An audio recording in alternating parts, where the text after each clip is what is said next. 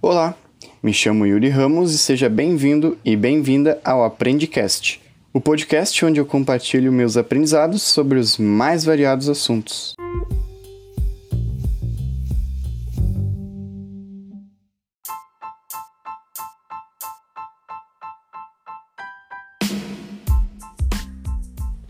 Nós vivemos atualmente de forma conectada, muito por causa das redes sociais. E eu aposto que você já deve ter ouvido algumas coisas do gênero: o que as pessoas postam no Instagram não é verdade. Ah, todo mundo tem uma vida perfeita no Instagram. Ou ainda, Fulano publica tal coisa, mas na realidade é muito diferente. Tudo isso tem a ver com a pauta deste episódio, que é a essência. Você sabe o que é essência? Essência é aquilo que te torna único. É algo que faz parte do teu interior, né? O teu estado natural. Ou seja, é um sinônimo de autenticidade. A essência é como se fosse o nosso superpoder, aquela coisa especial que nos diferencia e nos destaca da multidão. Tem pessoas que abrem mão dela para se enquadrar em algum lugar ou alguém, o problema é que, ao fazer isso, acabam renunciando a tudo aquilo que carregam de mais puro, né, de mais especial.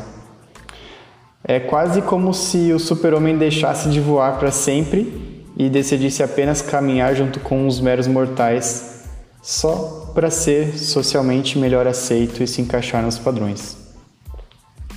Ser você mesmo proporciona uma paz de espírito incrível. Imagina como seria ter que ficar fingindo o tempo todo seria mínimo triste, né?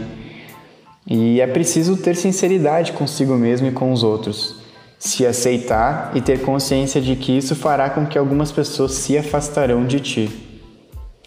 Eu tenho diversos mantras, mas um deles em especial fala exatamente sobre essa questão de valorizar a própria essência.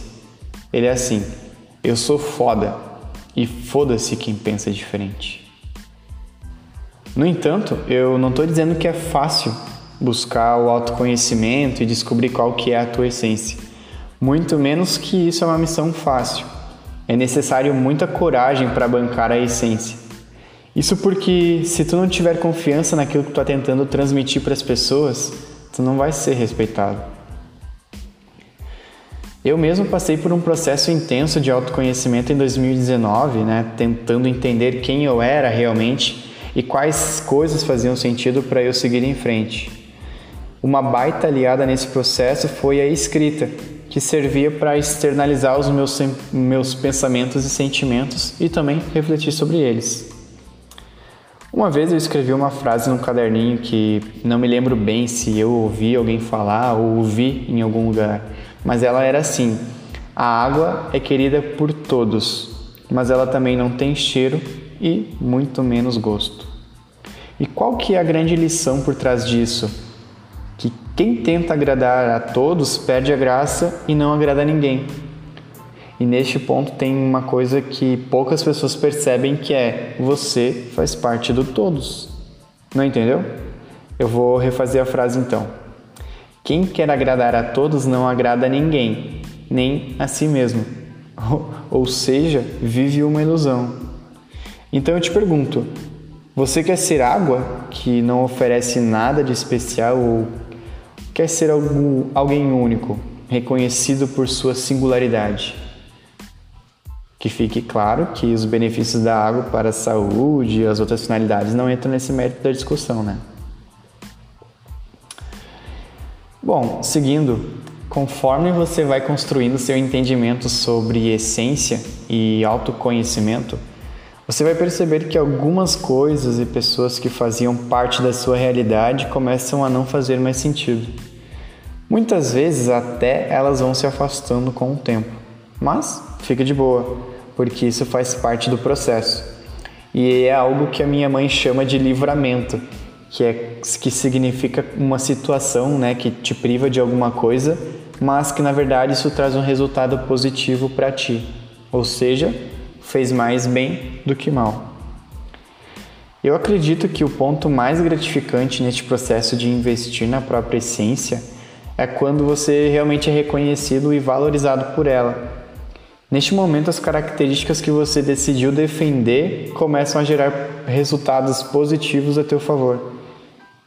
No entanto, assim como qualquer outro investimento, é preciso saber escolher os pontos certos para depositar tua energia e assim isso poder te dar retorno. Por outro lado, quando você defende, quando você defende a sua essência e decide assumir quem você é, também vai encontrar pelo caminho gente que vai te criticar e julgar. Mas sabe por que, que isso acontece? Porque é mais fácil criticar do que fazer. Então aqui cabe aquela máxima de não aceite críticas construtivas de quem nunca construiu nada. Um ponto muito importante também sobre, sobre tudo isso é não confundir a essência com características negativas que você, você decide não tentar mudar. É como se fosse aquela síndrome de Gabriela. Eu nasci assim, eu cresci assim, né? A pessoa ela decide aceitar quem ela é com todos os seus defeitos e foda-se, não quero melhorar. Não estou dizendo que todo mundo que tenta mudar algum aspecto ruim sobre si de fato consegue. O ponto é: quem não tenta, de jeito nenhum vai conseguir. É uma questão lógica de possibilidade. Então, pegou a visão? Eu vou listar agora os principais aprendizados deste episódio. A essência é como se fosse o nosso superpoder. Não mude quem você é só para se enquadrar a algum lugar ou a alguém. Quem tenta agradar a todos não agrada a ninguém, nem a si mesmo.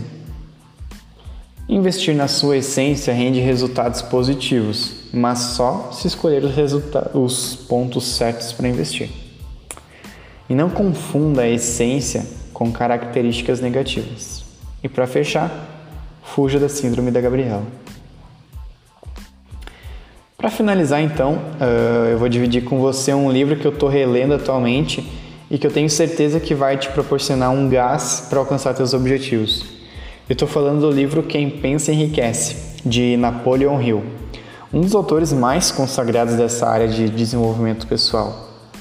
É um livro que fala sobre a lei da atração e eu acabei decidindo reler ele para refrescar os aprendizados e recomendo muito, é muito bom mesmo.